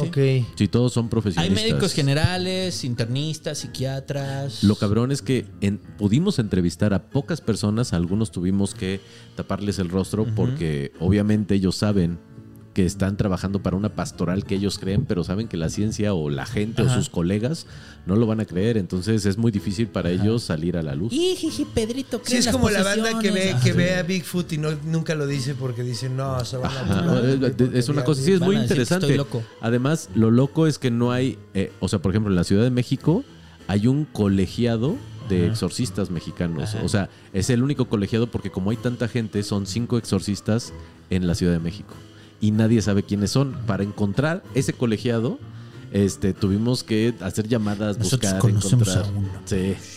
Son muy, o sea, es muy como sociedad secreta y eso es lo, Sí, interesante bueno, y sabroso sí. del asunto. Hay unos, hay otros sacerdotes que ponen su anuncio en su parroquia de ex- este, expulsiones de 5 a 6. ¿Se siente Aquí está el poseído? WhatsApp, te lo juro.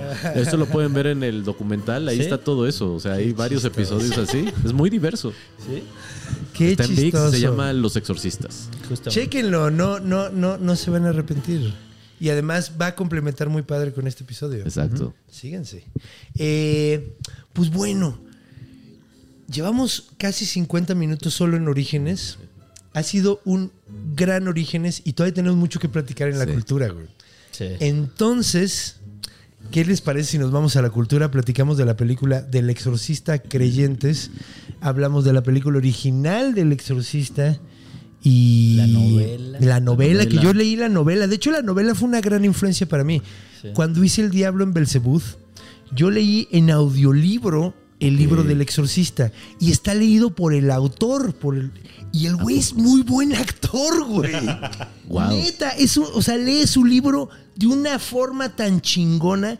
Y cuando hace la voz del diablo, dije, no mames. Es, y, y- y no la imité, pero Así debía ser. la utilicé como para Esa referencia. arrancarme y de ahí hacer mi propio personaje. Y Bueno, no vean. Belzebut. Vean Belzebud también, vean los exorcistas y vean Belzebud. En el Belzebud también hay, hay exorcistas. Si quieren ver un, algo más realista, vean los exorcistas, que yo creo que la gente aquí del bestiario les van a gustar los dos. Sí, el documental está bien Porque sabroso. aquí a la gente le... eh, ¿Por qué iba a decir que les iba a interesar más el documental? Porque No, aquí somos gente de, de- Pero no, también Las nos gustan dos. las películas de horror. Es que el dos. chisme es nuestro Es oficio. que sí, Sí. sí, sí, sí, fue Entonces, puro ahí chisme. sí. Chicos, Sí. es puro chisme. Eh, eh, chismeamos con, con sacerdotes, son seis episodios, o sea, nada de que uno Sí, solo. no y- Sí nos la rifamos buscando a La sacerdotes de varias partes de la República. Hay un laico. Y tienen se uno de-. Sí, ¿También hay un laico? Hay un O hay laico. un episodio de un laico que es el asesor de los exorcistas. de los exorcistas en el ¿Y qué Vaticano. es, ¿Y qué es, y qué es, qué es eh, psiquiatra? No, este carnal tiene un perfil semiclerical, pero dijo, no, yo sí me quiero casar, yo sí quiero tener familia. Claro, es como Sí. un diácono. Que los diáconos son- o sea, Sí, se casan y tienen su Sí, familia sí, sí, y son sí. parte de la iglesia. Pero es un asesor y es un asesor que lo manda el Vaticano. Especializado en el Sí. rito. Y es mexicano de Chihuahua, creo, de sí, San bueno, Pedro Papasquiaro. El papá, San, San Pedro Papasquiaro. el papá de Javier de la Pesa, el que hizo la música del, Del bestiario, o sea, la de la entrada, es diácono. John Eso. Está Wow. muy cagado, es diácono. Pues bueno, vámonos a la, a la cultura. Tenemos todavía mucho que platicar. Espero que estén disfrutando de este episodio porque yo me lo estoy pasando de huevos. Sí.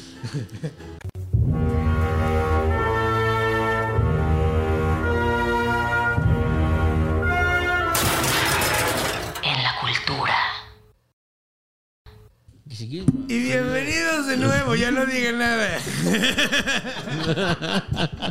que no sea de exorcismos. ¿Cómo están, muchachos? Hombre, Uy, bien padre. bien, Bien padre. Demoniado. Bien endemoniados estamos, ¿verdad? Uy, sí. Y pues endemoniada estuvo la, el- la premier que vimos nosotros. ¿Fue la premier que fue? ¿Qué fue lo que vimos? Este, fue una- pre-premier, ¿no? Fue una, Pues no sé. premier? Fue una No masterclass. fue una masterclass con el director y el productor, el señor Bloom. ¿Y ¿Cómo se llama? Jason Bloom. Jason. Jason es que. Es que su productora es muy famosa. O sea, Blumhouse. Blumhouse, que de hecho es, es eh, como que medio revolucionó la forma de hacer cine de horror. Sí. No sé si de una forma positiva, pero la revolucionó. algunas tal que la sí. revolucionó. Algunas, algunas han funcionado, otras de plano no. El director es David Gordon Green. David Gordon Green. Con ellos dos, este, bueno, estuvimos en una masterclass, escuchamos sus opiniones y gracias a que nos invitó este Universal, pues nos pidieron que si podíamos hacer una pregunta, dado que habíamos eh, había estado en la producción de un proyecto que tenía similitudes. Y entonces, mientras estábamos ahí, le dije, Conde, hazla tú. Y entonces así saco video y este, Sí. como papá, güey, ¿no? O sea, de hecho, estuvo así- bien chistoso. Yo nada más fui de traductor a hacer la pregunta, pero estuvo chido. Me interesó mucho oír lo que estaban diciendo. Dijeron cosas muy interesantes. Sí, lo que preguntamos fue que qué tan difícil era el acercamiento con la Iglesia Católica en Estados Unidos. Porque eran muy cerrados, ¿no? Y en un contexto tampoco pasó- católico. Ajá, Sí. no, ya, sí. hasta ahí, lo demás es sorpresa. Sí. Sí, pues contestaron que fue muy fácil, que no tuvieron ningún problema. Y bien, Eh, eh, cuando está haciendo ya. esta expresión el conde es cuando quiere decir cosas que piensa pero no puede debe. decir. no estoy seguro de que de Es ser el tan demonio. gacho. Es el Hemos demonio, es el demonio. ilimitados. Qué bárbaro. Eh, Pues es una mala película, la neta sí, no me gustó. O sea, no es una película donde deberían de gastar sus centavos. Espérense Pues al- espérense a verla en. Tiene, Ajá. tiene sus. Tiene muy buen maquillaje. Lo mejor de la película es su tráiler y sus El trailer pósters. está. Ajá, O sea, la el tráiler está cabrón, güey. Lo que puede hacer una campaña publicitaria, porque la verdad es que está por todos lados, ¿no? Entonces sí está cabrón. Pero pues hay pues, muchas, muchos lugares comunes, hay situaciones. Sí, es que mira, yo, yo lo que estaba pensando es. A pesar de que todavía siguen sucediendo de acuerdo a lo que nos dice la Iglesia Católica, yo no descalifico ni, ni, creo completamente porque pues no lo he visto, yo no, no tengo la- la- las herramientas para decir sí o no. Pero eh, siendo que originalmente las posesiones demoníacas eran una explicación para las enfermedades psiquiátricas y ya tenemos, ya estamos tan avanzados, es muy difícil asustar a alguien con eso. O sea, Sí. ya es algo, es un tema muy sobado, Y- y muy la gente explicado. Es muy curtida y cada vez peor. Está muy curtido. O sea, y esta además, te voy a ser sincero, no manejó tan bien la tensión, no, No. no contó tan bien la historia como la original, güey. Y la original, la de William Peter Blatty, que fue el nombre que se me olvidaba, Ahí está. eh, juega mucho con lo, con lo del cuento que conté al principio, que era, Sí. es, es- todos son escépticos. Sí. Y llega un punto donde dicen no es que no hay de otra, güey. no, no puedo ser escéptico ante esto, güey. Digamos que. Y eso es lo bonito. La realidad de la propia película del exorcista termina convenciéndote como espectador que esa es la realidad Sí, que, que puede tienes que creer. Y todo es creíble. O sea, Sí. es, es asombroso que veas a una niña volando y que digas eso es creíble. No, y O sea, desde tu perspectiva como espectador. Sí. Y lo que pasa con esta película es que nada de lo que está pasando lo crees. Porque. Ajá. Sí, no, no. No No, hay no- no hay suspensión de la suspensión de la realidad, sí. Ajá, en la, en la sala había risas involuntarias. Yo me estaba carcajeando. ¿Quién güey. fue el guionista de esta película? Que fue un Danny comediante. McBride, güey. Danny McBride es comediante y de hecho había momentos donde decía. O sea, es Danny que McBride. sí, Danny Sí, McBride McBride, escribió, fue uno de los guionistas del Exorcista Nueva. Sí, y ayuda a cosas de dirección y screenplay. O sea, es un güey bastante involucrado, pero además el tipo lo hace muy bien. Era un gran comediante, Sí. pero es que esto estuvo Sí. muy extraño. Y- pero el, direc- el director también viene de comedia. Sí, sí. Que de hecho tuvo la experiencia de hacer una Halloween. La última Halloween creo que le hizo él y le fue bastante mal. Sí. De hecho. Esto entonces, también le va a ir mal. Sí, Bueno, no sé si. Es que puede ser que la gente. No, la están guste, ¿eh? la Está están des- rankeada en 27%. La, de- está- Sí. la están despedazando en, en lo- la crítica, güey. ¿Sabe? Y, y entiendo completamente, o sea, güey, además, ideas que estaban bobas, pero si hubieran trabajado bien, spoiler alert. Ujú. Spoiler alert. Ah, me Spoilers. Vienen Ah, spoilers. Me falta mucho pelo todavía, dejármelo más largo. Igual no pasa nada quien le, quien le moleste el spoiler, véalo para que no gasten su dinero viendo la película. Vamos a cambiarle el spoilers por el. No, no hay, dice no hay que- ser tan gachos tampoco, porque mira, hubo muy... A hubo mucha que- gente sí hubo- le va a hubo- gustar. y hay, a ver, hay gente que le va a gustar, ¿no? Pero hay una parte donde como que se juntan de varias denominaciones cristianas y Hoodoo. Este, eh, sí, ándale, y, y los hindús, ¿no? No. Hoodoo, Hoodoo, la- ajá. Hoodoo es la versión Digo, del vudú. Vudú Los- bueno. Los haitianos, porque es que dije. ni siquiera vente vudú bueno, es santería Meh. gringa. Sí. Sí. Es santería gringa. Es, Es que todo empieza en Haití. Sí. todo- ajá. El, el vudú, es que es, que es curioso porque está el vudú, el vudún y el judú. El vudún es una religión en Haití. Sí. El vudú es la versión gringa, Brujeril. per- brujeril, Ajá. que es la versión que está más para Estados Unidos. Y judú es 100% gringa. Y es, pues básicamente de la misma forma que se construyó el, el.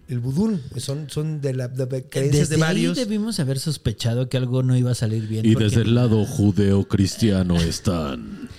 Ah, Un bonito. reverendo. Un reverendo penal. No, no es cierto. Un, reverendo de oficio. Sí, un, un- un er- es que, que es presbiteriano, es ¿no? es presbiteriano. presbiteriano. Y un católico y, Y una monja. Eh, que, también no, es monja enfermera. trunca. Monja trunca, sí, monja Tiene trunca. ca- su carrera trunquita. Sí, sí, sí. Sí. Y la neta dices que chistoso es como un Avengers de, religiones. Es que lo dije en la peli en el momento lo dije a huevo, Avengers de. Avengers. O sea, si te gusta la película de Avengers y, y- y te late ver esa fusión es que lo de religiones, es que es- está chida la Hubiera premisa. estado padrísimo, güey. La si- neta sí. Si, si el diablo puede, hubiera puesto un reto para cada uno de y que solo pudiera manejarlo cada uno de las religiones. Eso me hubiera gustado. Sí, Eso hubiera, y hubiera dicho, está campi, pero me vale verga, está divertido. Meta spoiler alert. Esto nunca pasó, pero es lo que quisiéramos que Que pasara. hubiera pasado. Sí, hubiera estado padrísimo Sí, que. sí. Aquí corté una parte que decidimos hacer, pero seguimos charlando. Sin claro que sí. spoilers. Sin spoilers, Por seguimos. si quieren verla. No se dijo nada. Que lo Eh, vean. no sé. No me. No, no. No te terminó de convencer. Es que quiero, quiero, quiero hacer una crítica sin hacer spoilers. Eh, siento que todo es muy rápido. Sí. No, no hay suficiente. La, la- la original tenía esta, esta parte, que de hecho esta parte que es brutal, donde a la chica le hacen una punción lumbar en la columna vertebral para sacarle líquido, para hacerle estudios. Y, y- y es súper fuerte la escena. Y es horrible. O sea, te sientes, a pesar de que no, no tiene nada ¿Escuchaste ese sobrenatural. grito? Sí, estuvo bien El acá, güey. demonio. Es el demonio. Es de hecho, hace un grito así, Regan cuando Creo que lo más divertido que pasó en esa conferencia fue que se les cayó la letra O. Ay, sí, güey. Y luego se les fue el audio. Y se el- olvidaron arreglar Y un güey se llegó corriendo a arreglar el la O, güey. Así en lugar de arreglar Se el micrófono. Es mi momento para arreglar la voz. Estuvo súper chistoso. Estuvo muy chistoso. Estuvo Pero, ¿Sabes por qué está mala esta película? ¿por qué? El demonio. Los poseyó. Bueno, además, otro, otro avance. Va a haber tres partes, entonces no quiero Ay, saber. Sí, güey. No Qué quiero saber qué huevos. van a decir. Qué huevos. Bueno, a- hay algo que sí está como. que tenía también una gran idea, como dice el conde, cuando traen a las, a las del exorcista. Sí, sí, que, sí, sí. pero siento que las desaprovecharon un poquito. Fíjate, estuvo como raro. Hay una serie basada en esa obra, en la obra en la De primera, William Peter Ajá, Blatty. que es mala. Eh, pero no como esta película. O sea, esa serie tiene momentitos y ahí sale también Regan. Mm, De hecho, hicieron una parodia, güey. Y ¿Y se llama dónde ¿Dónde, está el- ¿Dónde está el exorcista? Sí, de ¿Te hecho, Y salía miedo, ella, salía da Linda Blair. Sí. Estaba muy chistosa. Y si te fijas también el cartel publicitario dice Reagan. Entonces Sí. no hay ningún spoiler. Sí, Su- sí. Asumes que eso va a pasar y eso hace es un gran gancho. Sí. Yo lo que Sí. quería hablar muy bien de esta película es que el dinero lo invirtieron en la forma Sí. publicitaria. O sea, es- se No, y además nota se ve que lo hicieron con poquito varo, güey. Y, y sí, eh, pro- en producción hay cuatro locaciones principales Ajá. y párale de contar, o sea, hay bien poco talento. Sí. Eh, las situaciones suceden en chinga porque el- los efectos especiales son bastante. O sea, parecía una película Precisos. latinoamericana De hecho, sin. sí, sin güey, los o sea, únicos en- actores en cuestión de efectos especiales, porque pues, Sí. siempre hay muy poco dinero. Cuando Sí. nosotros producimos cosas aquí en Latinoamérica como Comedy Central, nos dan un presupuesto para Comedy Central nivel Latinoamérica. Cuando te lo dan para Estados Unidos Ajá, es es 10 otra veces cosa, más. sí, Entonces, claro. por eso hablo de ese sistema, porque parece que fue hecho como en, En número de actores en cuadro, locaciones, todo está Y los bien actores delimitado. famosos, los únicos que están es Helen Burstyn y Linda Blair, que son Sí. dos de la primera película. Es lo Ah. único que, que, que Claro. Fíjate que a mí las actuaciones. Y estaban de las bien, ¿eh? niñas La neta, las niñas lo hicieron bien. Sí. Bien. Siento que el guion no les ayudaba. La El papá no lo hizo mal, güey. Esp- Blanco también lo hace bien. Sí. Y el blanco, mira, lo odias tanto que dices, es que sí se la compras, que es un asco, güey. Y si usted no sabe la ayuda, definición de lo que es cringe, también váyala a ver. Cuando se sienta incómodo, ahí está el cringe. Exactamente. Sí, tiene varios Ese momento en el que dice. Ahí. ahí. Sí, no, y había momentos que querían que fueran super shocking y la neta era así como de... Nada más porque me estás poniendo el volumen tan alto y con ruidos tan molestos, estoy sintiéndome medio incómodo. Güey, los tuve que callar. Oigan, ya cállense. Porque no está, güey, nos agarramos de, de- de Science Theater, güey. Estábamos como de, de platicar en su casa, Sí, güey. ¿Te acuerdas de ese programa? sí, del Wiri Wiri. Del Wiri Wiri, sí, que estaban pitorreándose de la, pe- de la peli y estábamos este güey y yo cada ratito. Y además le decía, ahí viene jumpscare. Te los- Y además siempre la adiviné. Sí, Pero sí. no adiviné ¿Qué tal quién que se iba a la morir? película es bien buena y no la disfruté porque me estabas distrayendo? Exacto.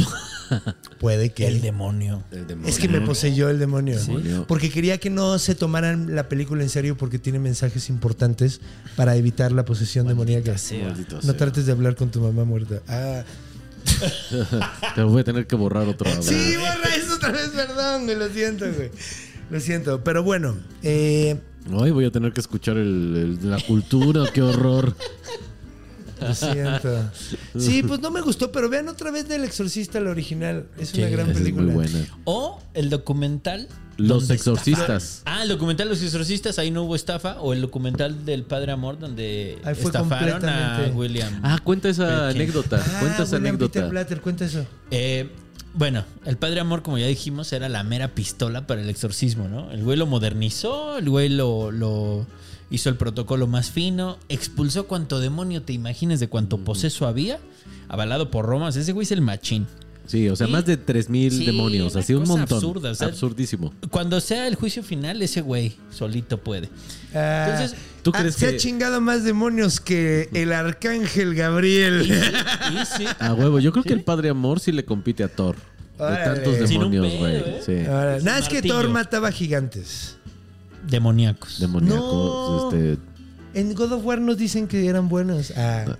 Spoiler. No, no. Ah. Eh, bueno, este cabrón, entonces, el director de la original del Exorcista estuvo chingue y ¿Qué se llama? El director se llama William Friedkin. Friedkin, ese mero. Estuvo mami y mami al Padre Amor para que lo dejara grabar un exorcismo cuando... eh, Nota al calce, no se dejan grabar los exorcismos. No. Es casi, bueno, es imposible para cualquier eh, persona a pie. Se graban y solo se entrega en un congreso que hacen una vez al año en el Vaticano, que es este el Congreso de Exorcistas Ajá. de la Sociedad Internacional de que Exorcistas. existe. que existe y que está y, y que y sus, oficinas están en la universidad de esta de los legionarios de Cristo, güey. Ah, en la Anahuac.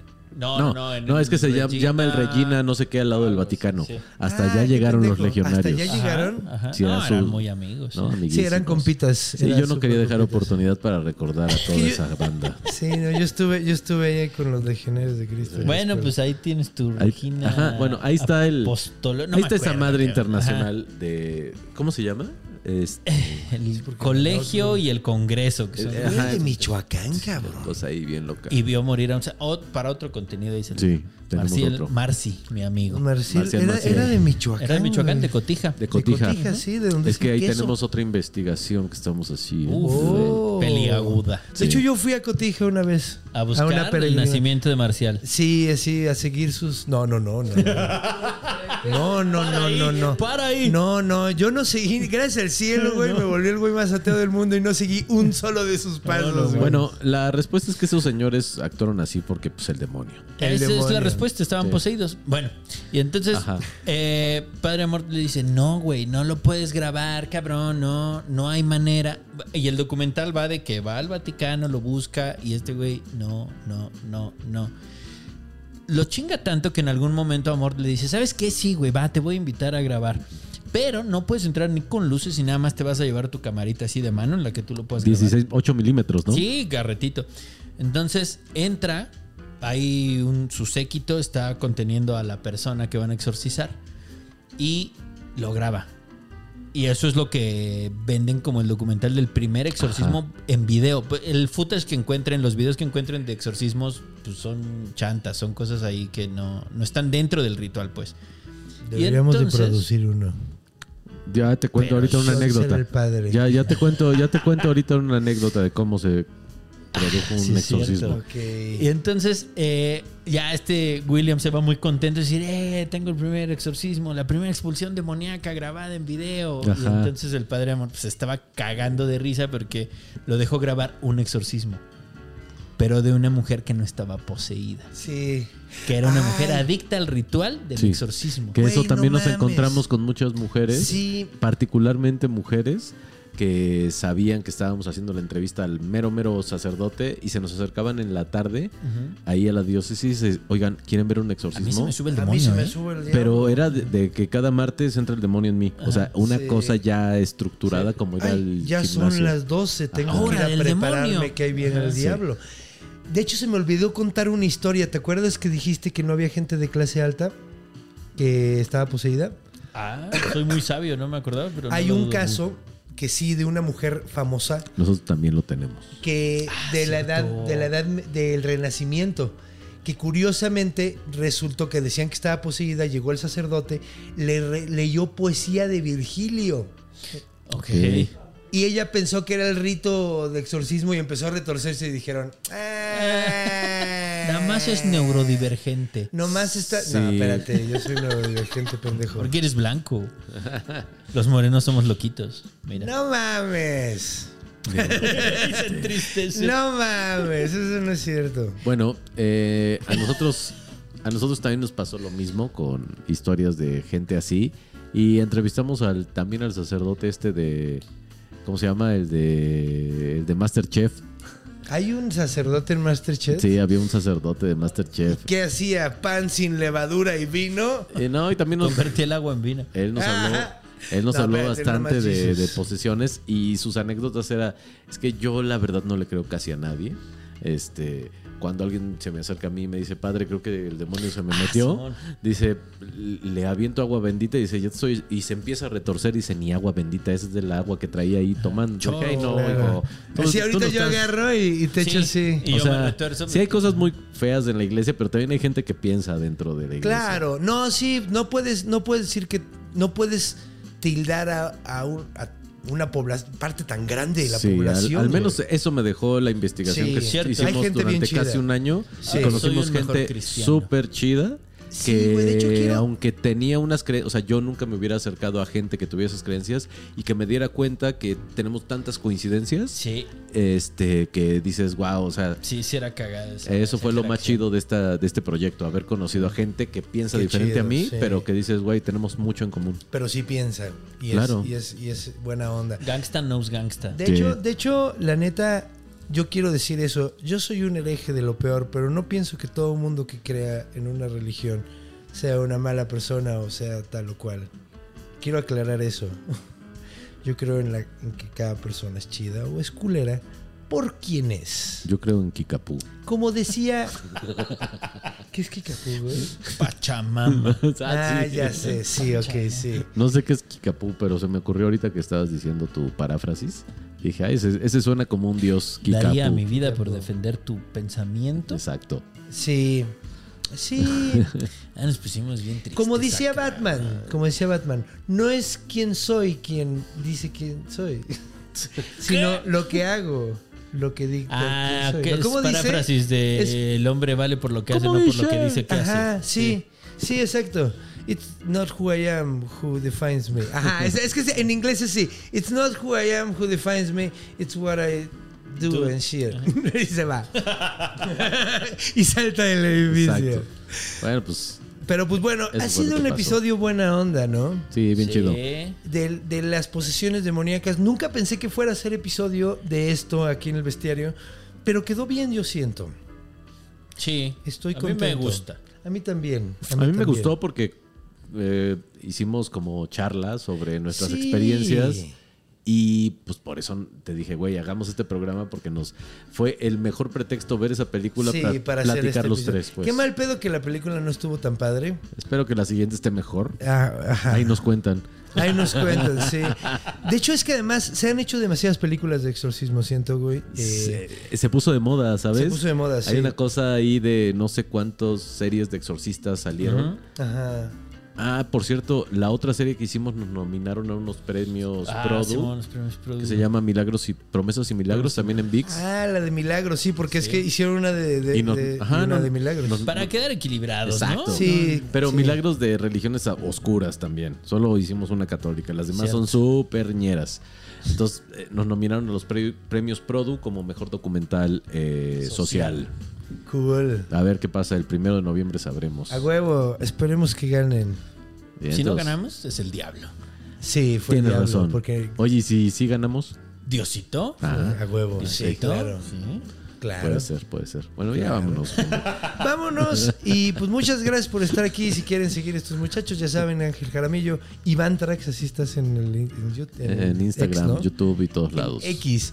Y pues bueno, esto se ha terminado. Muchas gracias por estar aquí. Eh, recuerden, voy a estar, ya se anunció la gira norteña, voy a estar en Durango, Torreón, Ciudad Juárez y Chihuahua y Ciudad de México, seguiditos, así, la pura buena onda. Entonces, eh, vayan a mi Linktree, ahí en mi Instagram o en Facebook, ahí, lo, en- ahí- link en mis redes. Y pues bueno, muchas gracias por todo, muchas gracias muchachos. Y recuerden, cuando vayan a cruzar la calle, vean a los dos lados. Cuando vayan a dormir, vean abajo de la cama.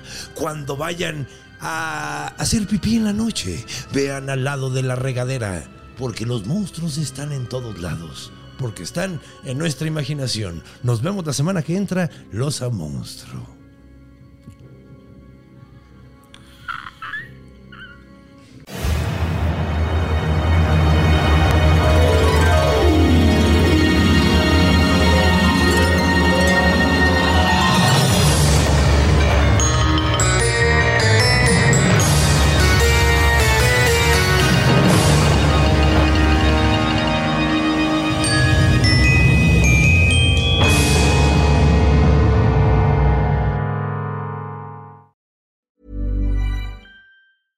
En Sherwin Williams somos tu compa, tu pana, tu socio, pero sobre todo somos tu aliado, con más de 6.000 representantes para atenderte en tu idioma y beneficios para contratistas que encontrarás en aliadopro.com. En Sherwin Williams somos el aliado del PRO.